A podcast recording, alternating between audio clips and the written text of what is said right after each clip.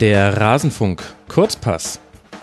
Was ist eigentlich los in den anderen europäischen Ligen? Dieser Frage gehen wir im Rasenfunk Kurzpass jetzt immer wieder nach. Und heute blicken wir nach Frankreich auf die Ligue 1 und am Telefon habe ich zugeschaltet Kicker-Redakteur Hardy Hasselbruch. Hardy, schön, dass du dir Zeit für den Rasenfunk nimmst. Hallo. Hallo, Servus, mache ich gerne für euch. Das freut mich sehr. Wir wollen heute über die Ligue 1 sprechen und völlig überraschend thront da eine Mannschaft über allen anderen, Paris Saint-Germain. Wo kamen denn die auf einmal her? Äh, ja, Paris Saint-Germain ist natürlich auch in der Historie des französischen Fußballs ein junger Verein, erst 1970 gegründet, war immer sowas wie ein künstlicher Verein in der Hauptstadt, äh, passt natürlich auch zu dem Zentralismus, der in Frankreich vorherrscht, weil mhm. da führen alle Wege über Paris. Also musste äh, die Hauptstadt natürlich auch einen Verein haben, weil äh, bis dato alle anderen Versuche mehr oder weniger äh, fehlgeschlagen waren. Es gibt äh, Red Star Paris, es gibt FC äh, Paris, es gab in den 80er Jahren mal äh, Matra Racing Paris, äh, ein ähnlich künstlicher Verein, wie es auch äh, Saint-Germain immer war und wahrscheinlich auch bleiben wird.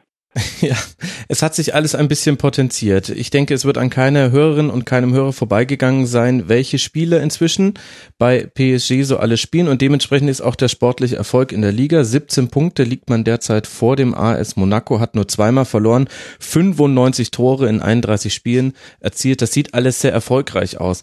Und dennoch habe ich den Eindruck von Deutschland aus betrachtet, Hardy, dass der Erfolg von PSG eigentlich gar nicht mehr wirklich an der nationalen Liga bemessen wird. Nein, das ist äh, Schmuck, Beiwerk, sage ich mal, hm. dass man die nationalen Titel einfährt, auch wenn es im letzten Jahr unterbrochen worden ist durch den Sieg von AS Monaco in der Meisterschaft. Aber die hatten auch zugegebenermaßen eine sehr starke Mannschaft mit sehr viel Potenzial. Die Folgen sind bekannt. Man hat äh, Monaco zur Hälfte leer gekauft, äh, was natürlich auch dem russischen Düngemitteloligarchen sehr zu Pass kam. Da konnte er erstmal wieder ein paar Einnahmen akquirieren. Mhm der dann vermutlich der Besitzer von Monaco ist, wenn ich das jetzt richtig schließe. So ist es. Äh, also der AS Monaco ist äh, eigentlich seit Jahrzehnten jetzt auch schon mehr oder weniger in der Hand von russischen Besitzern. Äh, der Düngemittel-Oligarch Dimitri Rybolovlev nutzt Monaco eben so als Geldanlage wie auch verschiedene Kunstwerke, von denen er sich ab und zu trennt. Und äh, von daher äh, hat er jetzt auch seine Geschäfte mit der Mannschaft gemacht äh, nach der Meistersaison im Vorjahr. Hat äh, wie gesagt, ein halbes Dutzend Spieler für äh, roundabout 250 bis 300 Millionen einfach verkauft, um damit seinen Geldsäckel wieder aufzufüllen. Der Reuter Euro. Aber abgesehen von diesen wirtschaftlichen Themen und auch abgesehen von allem Wirbel rund um Neymar, wir haben im Vorgespräch schon ganz kurz darüber gesprochen, es ist unglaublich, wie viele News man findet, wenn man einfach nur Neymar googelt. Was ist denn das für ein Fußball, den PSG spielt in der Liga? Kann man den gleichsetzen mit dem, was man in der Champions League von ihnen gesehen hat? Ja, in etwa schon. Man muss einfach sagen, äh, PSG veranstaltet in der äh, Ligue 1 einfach Trainingsspiele. Hm. Und äh, das ist, äh, sage ich mal, vergleichbar mit dem, was in der Bundesliga und Bayern München passiert. Äh, das ist in etwa die gleiche Situation, dass eine Mannschaft über allem thront und äh, sage ich mal in selbst in Topspielen dann äh, Versuche an der Mannschaft starten kann, je nachdem, ob es verletzte Spieler gibt, ob es gesperrte Spieler gibt. Äh, äh, PSG kann so viel nachschieben aus der zweiten Reihe, dass es eigentlich äh, zumindest in der Ligue 1 nicht auffällt. Also was die hinten dran haben, ist schon, ja, sage ich mal, die doppelte Mannschaft. Äh, nicht von ungefähr kommt es ja auch, dass äh, deutsche Nationalspieler wie Kevin Trapp oder auch äh, der so hochgelobte Julian Draxler nur eine untergeordnete Rolle spielen und mhm. äh, eigentlich nicht mehr als eine Platzhalterfunktion haben. Und ist das denn auch schön anzuschauen? Also es ist natürlich sehr offensiv. Sie haben die meisten Schüsse aus gegnerische Tor pro Spiel mit, beim, mit weitem Abstand die meisten erzielten Tore. Sie haben zu 63 Prozent den Ball durchschnittlich und eine hohe Passquote. Aber macht es auch Spaß, die Ligaspiele vom PSG zu sehen? Ach ja, sie sind äh, recht unterhaltsam, würde ich mal sagen, äh, weil äh, auch die müssen äh, den Gegner erstmal aufarbeiten im mhm. Prinzip, mhm. weil die Gegenwehr ist durchaus vorhanden. Äh, auch gegen äh, kleine Clubs aus der unteren Tabellenhälfte, da müssen sie äh, schon was arbeiten. Also nicht von ungefähr kommt ja zum Beispiel auch äh, eine der zwei Niederlagen äh, aus Straßburg, äh, mhm. dem Neuling aus dem Elsass. Und äh, natürlich ist es so, dass PSG überall erwartet wird, äh, vor allen Dingen dann bei den, sage ich mal, wichtigen Spielen, äh, wie zum Beispiel Marseille oder Lyon. Also da tun sie sich dann auch schwer, weil äh, auch die beiden Mannschaften sind gut aufgestellt und können äh, ab und zu mal Schwächen dieser großen Mannschaft nutzen. Ja, dann lass doch mal auf die beiden blicken. Wie, wie ist denn die Situation bei den beiden engsten Verfolgern in Anführungszeichen vom PSG? Ja, dazwischen steckt ja zwar nach wie vor Monaco, mhm. äh, es ist aber so, äh, mit äh, Olympique Marseille verbindet PSG schon immer eine innige Feindschaft. Äh, die einfach äh, trotz äh, aller Künstlichkeit des Clubs aus Paris äh, gewachsen ist. Äh, das sind im Prinzip die Pole, weil in Frankreich ist es so, äh, darf man nicht vergessen, die Hälfte aller Fußballfans sind im Prinzip Marseille-Fans. Mhm. Äh, das ist äh, eine Tatsache, die man hier nicht oft genug betonen kann. Äh, Marseille ist also der Nabel der Fußballwelt in, in Frankreich, äh, auch gewachsen, äh, besonderes Ambiente in, in dieser äh, südfranzösischen Hafenstadt an der Côte und äh, die Fans sind extrem verrückt. Äh, vielleicht hängt es auch damit zusammen, dass in Marseille eben sehr viele äh, ehemalige Afrikaner und Nordafrikaner leben. Äh, da ist ein bisschen mehr Heißblut äh, unterwegs als anderswo in Frankreich. Und äh, Lyon ist natürlich äh, eine gewachsene Mannschaft, die nicht umsonst zu Beginn des Jahrtausends sieben Titel in Folge geholt hat. Die hatten damals eine extreme Dominanz, die die jetzt PSG ausfüllt im Prinzip. Mhm. Und Lyon äh, äh ist, hat natürlich auch eine besondere Rivalität zu PSG, weil äh, sie sind im Prinzip von den Parisern jetzt abgelöst in ihrer Dominanz, äh, wobei Lyon äh, auch jetzt wieder auf einem guten Weg ist mit vielen guten jungen Spielern, die sie unter Vertrag haben. Sie haben jetzt ein neues Stadion endlich, was äh, mhm. lange gedauert hat, bis es endlich fertig wurde. Äh, Lyon ist ein finanzstarker Verein, äh, mittlerweile auch mit chinesischem Geld unterwegs, während Marseille äh, einen amerikanischen Besitzer hat, den Frank McCormack, der sich allerdings, weil er aus dem American Football kommt, äh, nicht großartig einmischt, sondern nur die Taler zur Verfügung stellt.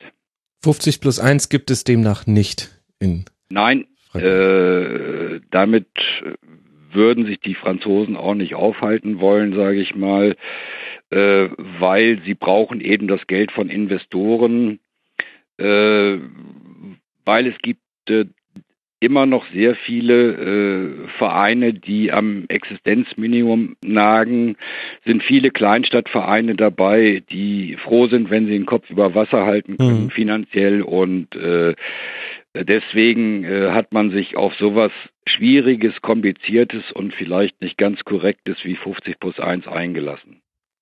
Gut, ob man dann, ob das für den Investor dann äh, befriedigend genug ist, jemanden über Wasser zu halten, ist eine andere Frage, aber das ist auch eine andere Diskussion. Also wir haben jetzt hinter PSG, wo ich jetzt mal vermuten würde, die meisten Hörerinnen und Hörer sind da die sportlichen Stützen bekannt haben wir Monaco, Marseille und Lyon. Kannst du uns mal kurz durch die Vereine durchführen? Wer sind da die entscheidenden Spieler? Ja, um oben anzufangen, äh, natürlich sind bei PSG äh, Leute wie Neymar äh, oder auch Mbappé jetzt inzwischen extrem wichtig, Cavani nicht zu vergessen, mhm. äh, Top-Torjäger noch, äh, aber da kann man eigentlich bis hinten durchgehen. Die einzige Position, wo aktuell der Schuh drückt, ist äh, die des Linksverteidigers, wo sie mit äh, Bershish oder auch mit dem Kurzawa äh, nicht ganz so stark besetzt sind, da werden sie sicherlich auch was tun. Kritik mhm. entzündet sich äh, auf der rechten Seite in der Abwehr an Dani Alves, äh, der nicht mehr die beste Form hat mit seinen 34 Jahren, ist auch kein Wunder bei seiner äh, Kilometerleistung, die er im Laufe seiner Karriere abgeliefert mhm. hat. Ansonsten, äh, ja, ist es äh, äh, eine Mannschaft mit extrem viel Potenzial, äh, was immer aufgestockt wird. So wie ich das einschätze, werden die Katarer nie aufhören, äh, in ihr Prestigeobjekt zu investieren. Äh, es ist ja nebenbei auch für die Kataris eine ganz wichtige Lokomotive für ihre eigene WM 2022. Ja.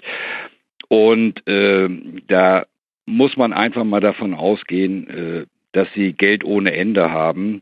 Äh, PSG ist nichts anderes als ein, ein Staatsverein aus Katar, muss man ganz deutlich sagen. Mit dem Ziel, das Image von Katar zu verändern. Das finde ich noch den interessanten Das ist eine Imagegeschichte, das ist ein Politikum gewesen. Da haben äh, zu den Anfängen Leute wie äh, Sarkozy, äh, Platini hingeholfen.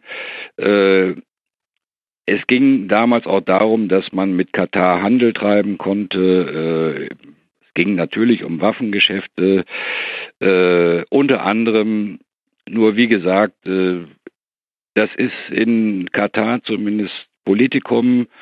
Die großen Entscheidungen, die teuren Entscheidungen trifft die, der Emir selbst. Mhm. Äh, der Präsident Nasser al-Khelaifi ist äh, sozusagen der verlängerte Arm des Emirs und äh, versucht halt bei PSG das Beste rauszuholen. Äh, und das Beste ist eben Gewinn der Champions League, äh, was er seit seinem Amtsantritt im Jahre 2011 ohne Unterlass verfolgt hat. bisher fehlt der krönende Erfolg was vielleicht auch äh, ein bisschen mit äh, einer gewissen Überversorgung, äh, damit meine ich die Bezahlung der Spieler und vielleicht auch einer etwas inkonsequenten Trainerauswahl liegt. Weil da haben sich äh, schon viele dran versuchen, äh, dürfen namhafte Trainer wie Carlo Ancelotti äh, bis hin zu Emery, jetzt zwischendurch der ehemalige Nationaltrainer Laurent Blanc. Mhm. Äh, es ist äh, ja ein bisschen wie ein Teufelskreis, dass diese Mannschaft äh, in der Regel im Achtelfinale oder Viertelfinale der Champions League rausfliegt, ist aber auch nur ein Zeichen, dass der Weg, äh, den PSG geht, äh, durchaus noch steinig ist, trotz aller Kohle, die da im Hintergrund steht.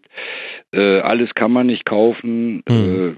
selbst wenn man 222 Millionen für Neymar ausgibt, und etwas weniger für, die, für das Talent Mbappé, damals nur 18-jährig, äh, dann, dann zeigt es, äh, wie, wie schwer der Weg äh, von PSG ist.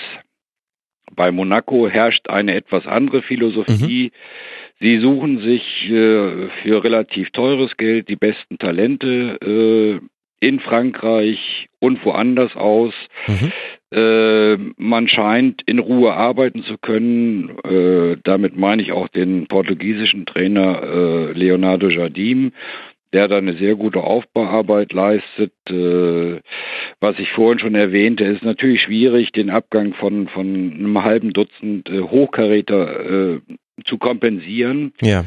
Äh, in der jetzigen Saison, aber auch da sind wieder äh, gute, talentierte Spieler dabei und äh, man muss es einfach so sagen, in Monaco gibt es auch den Vorteil, dass sie in aller Ruhe konzentriert äh, arbeiten können. es gibt kein Medium in dem Sinne oder hm. kaum Medien. Ja äh, natürlich ist Monaco äh, von der Konkurrenz der Ligue 1 schief angesehen. Äh, das hängt unter anderem mit der äh, Staatsstruktur zusammen, äh, dass in Monaco das Geld, was die Spieler verdienen, nicht versteuert werden muss oder kaum. Mhm. Äh, da gab es äh, bei der Rückkehr des AS Monaco in, in die Ligue 1 gab es auch große Probleme innerhalb der französischen Liga äh, weil die anderen äh, Clubs aufbegehrt haben und praktisch eine Kompensationszahlung äh, von Monaco haben zu wollen. äh, um diesen Standortvorteil, den Monaco genießt, ausgleichen zu können. Ja. Und was kam raus? Es blieb ein wenig unklar. Es äh, gab mal die Zahl von 52 Millionen damals, die Monaco an die anderen Clubs abgeben sollte. Äh, an alle 19 nie, Clubs? Ja, das, heißt das, ist aber nie offiziell bestätigt worden. Okay. Äh, man äh, hält das unter der Decke. Äh, man kann aber davon ausgehen, äh, dass der Club etwas an Kompension schon zahlt okay. äh, an, an die übrigen Clubs. Aber auch da wird der Deckel drauf gehalten. Marseille ist äh, mittlerweile äh, auf dem Wege der Besserung, sage ich mal, nachdem sie jahrelang ein, ein Siechtum äh, erlebt haben mhm. unter der Ägide äh, Dreifuß, wo dann die Witwe äh, versucht hat, die Geschicke des Vereins zu lenken, äh, aber nicht bereit war, noch großartig äh, Geld reinzulegen in den Verein. Das mhm. hat sich inzwischen geändert. Äh, aus meiner Sicht ist das sehr positiv zu bewerten, weil ein starkes Marseille gehört einfach zu Ligue 1 dazu.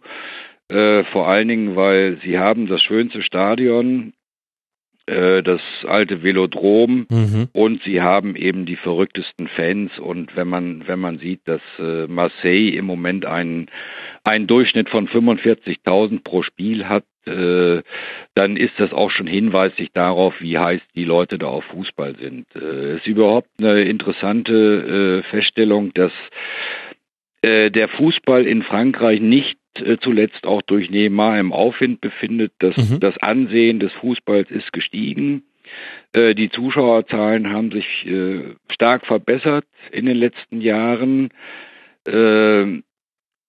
Selbst Lyon hat im neuen Stadion jetzt einen Durchschnittsbesuch von über 44.000. Das ist für französische Verhältnisse ist das sehr gut, ja. weil es gibt eben auch die anderen Kleinstadtclubs, die, sage ich mal, mit roundabout 15.000 im Schnitt leben müssen. Mhm. Äh, aber wenn man äh, zum Beispiel sieht, dass äh, das gallische Dorf Guingamp die haben einen aktuellen Durchschnitt von 14.144. Dazu muss man aber auch wissen, dass die Stadt nur 8.000 Einwohner hat. Also äh, mhm. es ist alles relativ zu sehen im Prinzip. Nur wie gesagt, die Ak Akzeptanz des Fußballs ist gestiegen. Äh, trotz großer Konkurrenz darf man nicht vergessen, in Frankreich beispielsweise durch Rugby. Mhm. Ja. Das ist äh, für uns Deutsche kaum nachvollziehbar, aber äh, dort ist es eben so, dass äh, speziell im Midi im Süden Frankreichs, äh, um das genauer zu sagen, im Südwesten Frankreichs ist das die große Leidenschaft der Leute. Äh, wenn ich zum Beispiel hier die äh, Zuschauerdurchschnittszahl des FC Toulouse sehe mit knapp 16.000, dann lacht sich der äh, ortsansässige Rugby-Club Stade Toulousain darüber tot, weil die haben das Doppelte. Die ja. haben ein eigenes Stadion und äh, da sind, äh, sage ich mal, äh, die Schwerpunkte ganz klar verteilt zugunsten des Rugbys. Ja, da liest jetzt gerade bei den Six Nations auch nicht äh, ganz so gut für Frankreich, aber das ist jetzt ein komplett anderes Thema. Aber eine Frage würde mich da schon noch interessieren, Hardy. Glaubst du denn, wenn jetzt durch so etwas wie den Neymar-Wechsel tatsächlich das Zuschauerinteresse gestiegen ist, dass das auch nachhaltig ist. Denn ich könnte mir gut vorstellen, man guckt sich das jetzt gerne mal an. Wie spielt denn jetzt PSG? Wie spielen die ganzen großen Namen, die man da kennt? Aber eigentlich müsste es doch einem irgendwann auch wieder langweilig werden, weil einem ja völlig klar ist, ja gut, das wird jetzt wieder ein 1 zu 3, ein 0 zu 4. Also könnte man die da Gefahr nicht besteht natürlich, ja? äh, aber auch da haben wir den Vergleich in der Bundesliga. Das ist äh, mit Bayern München genau dasselbe. Mhm. Äh, auch die haben permanent ihr Stadion ausverkauft. Äh, auch wenn man sagen muss, das ist wie in Paris Eventpublikum, was ich immer ein bisschen kritisiere dabei. Äh, das ist also Jubelpublikum im Prinzip. Und die können sich gar nicht satt äh, gewöhnen an, an Siegen. Mhm. Äh, aber ich glaube auch, dass äh, die Entwicklung in Frankreich und die Akzeptanz des Fußballs durchgehend positiv zu bewerten ist. Äh, da spielt natürlich auch mit rein sowas wie die verbesserte Infrastruktur nach der Euro 2016 in Frankreich. Ja. Mhm. Äh, darf man nicht vergessen, äh, die Stadien sind anders geworden, äh, ganz anders als zum Beispiel in Italien und haben inzwischen vielfach den Standard, äh, den wir aus Deutschland gewöhnt sind. Äh, von, von daher ist die Akzeptanz breit. Äh, und ich glaube auch, es wird sich nachhaltig zum Positiven verändern. Ich sage mal ein Beispiel. In einer Stadt wie Bordeaux, traditionsreicher Club, mhm. Girondin de Bordeaux, die haben mit dem neuen Stadion auch eine neue Akzeptanz. Sie sind bei knapp 25.000 Zuschauern im Schnitt. Während im alten Stadion äh, waren sie schon froh, wenn sich 15.000 bis 20.000 versammelt haben. Und äh, daran erkennt man eben auch, äh, dass äh, der Fußball äh, am Wachsen ist dort in mhm. Sehr interessant. Was ist denn jenseits von den großen vier, über die wir jetzt gesprochen haben, Paris, Monaco, Marseille und Lyon? Wer sind denn so die Überraschungsmannschaften gerade oder die, wo man auch sagt, da lohnt es sich Spiele anzugucken, weil die einen besonders attraktiven Fußball spielen? Äh, ich würde, würde generell mal sagen, äh, lohnen tut es sich überall. Ja. Äh, weil überall äh, schweren äh, sehr viel Talente rum, Frankreichs Fußball ist äh, sehr jung, muss man sagen. Äh, mhm. Die Mannschaften sind alle mehr oder weniger in einem Altersbereich von 20 bis 23 Jahren aufgestellt. Äh, das ist auch die einzige Chance, die die vielen kleinen Clubs haben. Äh, es gibt eine positive Entwicklung, zum Beispiel in Nizza. Auch dort sind chinesische Investoren unterwegs.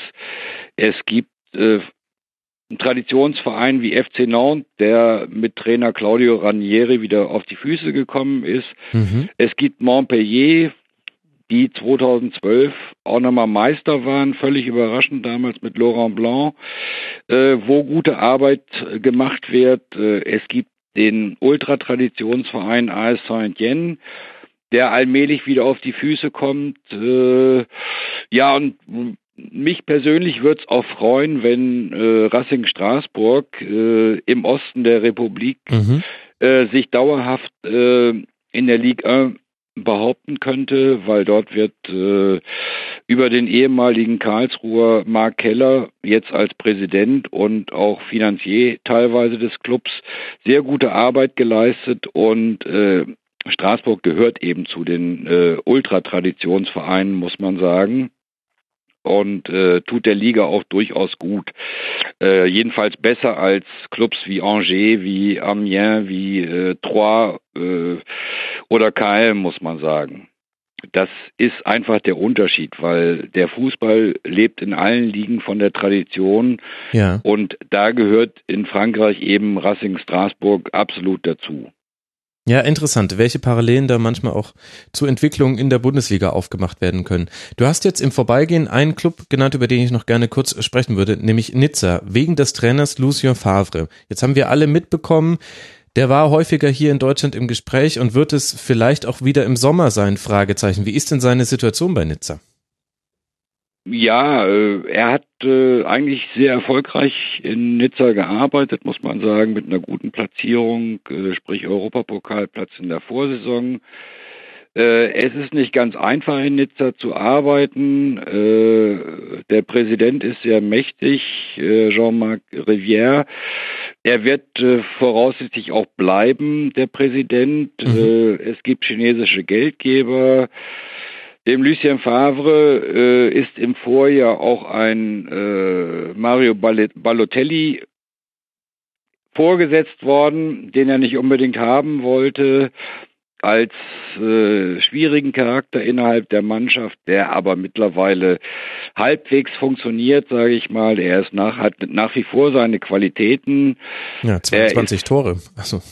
Ja, natürlich, natürlich. Aber er ist halt schwierig vom Handling her, mhm. ist sehr eigenwillig, äh, ist natürlich für äh, das Publikum was Besonderes. Äh, Nizza hat mit Dante den typischen äh, Favre-Spieler dazugeholt. Ja. Das ist seine rechte Hand auf dem Platz. Sie haben äh, sehr große Talente. Äh, es kommt nicht von ungefähr, dass dieser äh, Cosiello in Köln jetzt so gut eingeschlagen hat. äh, war im, in der vergangenen Saison einer der Topspieler bei Nizza, hat dann im, in der neuen Saison etwas den Anschluss verloren, weil aber auch äh, gutes anderes Spielermaterial da ist. Äh, der Cyprien ist ein wunderbarer Fußballer im Mittelfeld. Der Seri ist ivorischer Nationalspieler, äh, sehr guter Mann, war bei Barcelona im Gespräch.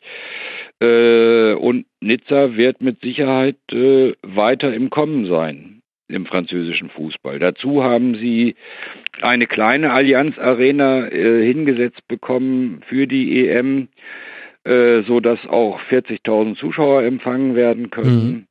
Und äh, Nizza ist unweit von Marseille und äh, entsprechend ist auch die Klientel relativ heißblütig dort vor Ort. Und ich traue äh, OGC, traue ich eine ganze Menge zu für die Zukunft. Ob das dann weitergeht mit Lucien Favre, sei mal dahingestellt. Er hat äh, einen Vertrag bis 2019, äh, angeblich mit einer Ausstiegsklausel. Äh, Mhm. Ich weiß aber nicht, ob er im Moment gewillt ist zu tauschen.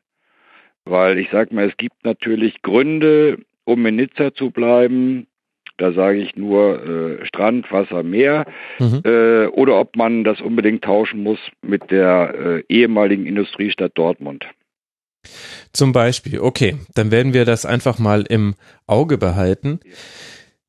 Wer sind denn so die herausragenden Spieler, die man jetzt vielleicht hier in Deutschland nicht kennt, also die man dann auch noch nicht in der Champions League vielleicht äh, gesehen hat. Auf wen kann man so achten, wenn man die Ligue A sich mal anschaut?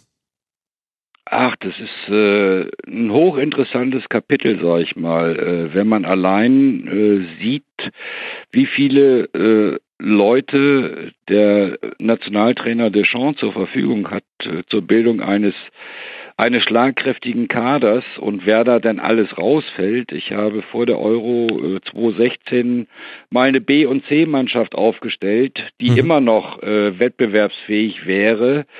Äh, dann ist das sehr reichhaltig, was was da alles noch unterwegs ist, sage ich. Woher mal. kommt denn das? Hat der französische Fußball ein so gutes Nachwuchskonzept etabliert oder woher kommen diese vielen jungen französischen Talente? Sie haben äh, seit Jahrzehnten die Nachwuchsleistungszentren. Äh, mhm. sie, hat, Sie haben jetzt äh, das nationale äh, Nachwuchsleistungszentrum in Clairefontaine. Davor hatten Sie es in Vichy. Äh, die Vereine arbeiten sehr, sehr gut am Nachwuchs. Äh, ich bringe da immer gern das Beispiel in Auxerre, wo der äh, extrem schlaue Trainer Giroud äh, in der Ruhe der Kleinstadt in der Bourgogne äh, mhm. eine hervorragende Arbeit gemacht hat und, äh, sage ich mal, fast jede Saison vier, fünf Top-Talente rausgebracht hat. Und äh, ich habe hier gerade noch mal vor Augen äh, die letzten Titel, die Frankreich im Juniorenbereich geholt hat, als da wären 2016 U19 Europameisterschaft und 2013 U20 Weltmeisterschaft. Mhm. Da haben sie jeweils den Titel gewonnen und äh, ich sag mal, äh, aus dieser U19-Mannschaft von 2016 ist jetzt äh, schon mal der das Übertalent Mbappé dabei. Mhm. Äh, der war damals, es war ein Turnier hier in Deutschland, äh, ist nicht so großartig wahrgenommen worden, sage ich mal. Äh, aber es war schon eine Zusammenfassung von, von großen Talenten. Äh, unter anderem spielte damals auch ein gewisser äh, Arid, Amin Arid, der jetzt mhm. bei Schalke 04 unter Vertrag steht. Und auch ein äh, Kevin Augustin, der jetzt bei Leipzig unter Vertrag steht. Äh, und die anderen Spieler sind im Prinzip äh, alle in der französischen ersten Liga unterwegs. Es gibt natürlich immer die Ausnahmen von der Regel, weil äh, nicht alle aus dem Juniorenbereich äh, schaffen es dann auch in, in den großen Fußball äh, im Seniorenbereich unterzukommen. Aber es gibt darüber hinaus noch andere Talente. Äh, einer ist äh, gelandet bei RB Salzburg, das will auch schon was heißen. Es gibt noch einen, der Toussaint ist bei Olympique Lyon unterwegs. Der Blas, äh, ein super Fußballer, ist noch in Guingamp im gallischen Dorf. Mhm. Und so kann man jetzt der Reihe nach aufzählen. Und wenn ich nur mal äh, einige wenige Namen aus der U20-Weltmeistermannschaft von 2013 nenne, dann beginnt das mit äh, Paul Pogba, äh, geht das weiter über Areola, den jetzigen PSG-Torhüter, mhm. äh, über den Linksverteidiger Digne, äh, bis hin zu anderen Spielern, die in der Regel alle im Ausland unterwegs sind. Das ist zum Beispiel auch so eine Geschichte, die französischen Ligue 1-Spieler wechseln sehr früh in gute ausländische Ligen, weil sie sehr gut ausgebildet sind. Mhm. Und davon, von dieser Erfahrung, von dieser internationalen Erfahrung, von der immer so viel gesprochen wird, profitiert natürlich auch die Nationalmannschaft. Weil wenn sich die Jungs erst im Ausland durchsetzen müssen, dann sind sie auch anders gestählt, als wenn sie ihr Klar. Eigenleben in, mhm. in der Ligue 1 führen. Das hört sich alles nach einer insgesamt auch sehr interessanten Liga an. Also wenn ich mir auch alleine nur die Punkteabstände angucke aufs europäische Geschäft, da sind noch vier Vereine im Rennen und der Abstiegskampf ist auch recht spannend unten drin. Wie ist denn das Spielniveau in der Ligue 1? Du wirst ja selbst wissen, was wir hier mit der Bundesliga Woche für Woche vorgesetzt bekommen. In welchem Verhältnis reizt sich da die französische Liga ein? Ja, das ist äh, im Prinzip durchaus vergleichbar. Äh, oh. Das Niveau hat sich. ich weiß nicht, ob das ein Kompliment war oder. Nein, äh, hier wird ja häufig geglaubt, nur die Bundesliga ist das allein seligmachende. Äh, das ist mitnichten so, mhm. äh, weil zum Beispiel die französische Liga äh, inzwischen sehr spielstark ist. Äh, sie ist äh, trotz aller Unterschiede der einzelnen Vereine ist sie dennoch, äh, sieht man mal vom PSG ab, recht ausgeglichen. Es gibt keine Freispiele, wo man hinfährt und auch leicht gewinnen kann. Äh, das ist mitnichten so und äh, das gehobene Niveau hat sich jetzt zum Beispiel auch bei den äh, Europacup-Spielen gezeigt, wo Frankreich bisher besser abschneidet, was den Koeffizienten angeht, als die Bundesliga. Und äh, man mag über diese Koeffizienten lachen, äh, aber äh, sie geben schon Anhaltspunkte über ja. die Spielstärke einer Liga. Und äh, da hat Frankreich in den vergangenen Jahren äh, hatte hatte die Liga etwas den Anschluss verloren, mhm. aber es, es, es kommt was nach, sage ich mal. Äh, wir werden es jetzt wieder sehen, wenn Leipzig gegen Marseille spielt. Das ist ein interessanter Vergleich. Mhm. Äh, sicherlich auch aussagekräftig äh, in Anbetracht der Tatsache, welche Liga ist wie gut. Äh, Marseille ist, ist Dritter, Leipzig ist auch noch im Rennen um die Champions League Plätze. Also da kann man schon schauen dann, äh, was, wie stark die Liga ist. Marseille hat inzwischen wieder eine schlagkräftige, gute Mannschaft, unter anderem mit dem Ex-Wolfsburger äh, Luis Gustavo, sorry. Und wie gesagt, drumherum gibt's weitere gute Spieler. Äh, Tauvin ist Nationalspieler. Äh, mhm. Äh, Kostas Mitroglou, griechischer Torjäger, ehemals äh, in Gladbach groß geworden, äh, ja. dann Weg über Piräus und Benfica Lissabon gemacht und äh, da wird es schon einen entsprechenden Vergleich geben und äh, das ist auch sinnbildlich dafür, dass die französische Ligue 1 an Spielstärke durchaus zugenommen hat. Mag man auch daraus absehen, dass inzwischen auch äh, viele Tore geschossen werden. Frankreich war äh, für, für Jahre das Synonym des äh, 0 zu 0 Fußballs, weil ja. die Trainer sich kaputt taktiert haben, sie wollten nur nicht verlieren.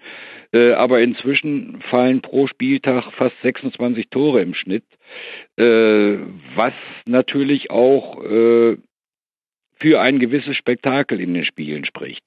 Absolut. Muss man einfach sagen. Also die Spiele sind offener geworden. Natürlich gehen, äh, geht die Vielzahl oder eine Vielzahl dieser Tore auf PSG. Äh, aber auch die anderen Mannschaften äh, spielen inzwischen recht offensiv und nach vorne, muss man sagen. Also nach meinem Dafürhalten ist die Attraktivität in der Liga stark angewachsen inzwischen. Mensch, Hardy, jetzt habe ich das Problem, was ich bei fast jedem Kurzpass bisher hatte, dass ich dann unglaubliche Lust bekomme, mich mal in diese Liga richtig tief reinzufuchsen, so wie du ja schon lange drin steckst. Das hört sich tatsächlich sehr interessant an. Ich danke dir sehr für deine Zeit und für dein Debüt im Rasenfunk. Ich äh, bedanke mich ebenfalls. Wie gesagt, äh, da kann man äh, jeden Tag eine äh, drei Stunden drüber erzählen. äh, Biet mir sowas lieber nicht an. aber wie gesagt, du hast äh, begrenzte Sendezeiten. Äh, aber ich habe es gerne gemacht für dich, Max. Das freut mich sehr. Das war Hardy Hassebruch äh, vom Kicker. Lieben Dank fürs Zuhören, liebe Hörerinnen und Hörer. Ihr könnt den Rasenfunk unterstützen unter rasenfunk.de slash unterstützen. Und ihr könntet uns vielleicht mal den Kurzpass bei iTunes bewerten. Das würde uns da mal ein bisschen helfen. Da können wir noch ein paar Rezensionen vertragen. In diesem Sinne, danke fürs Zuhören und bis bald mal wieder, liebe Hörerinnen und Hörer. Macht's gut. Ciao.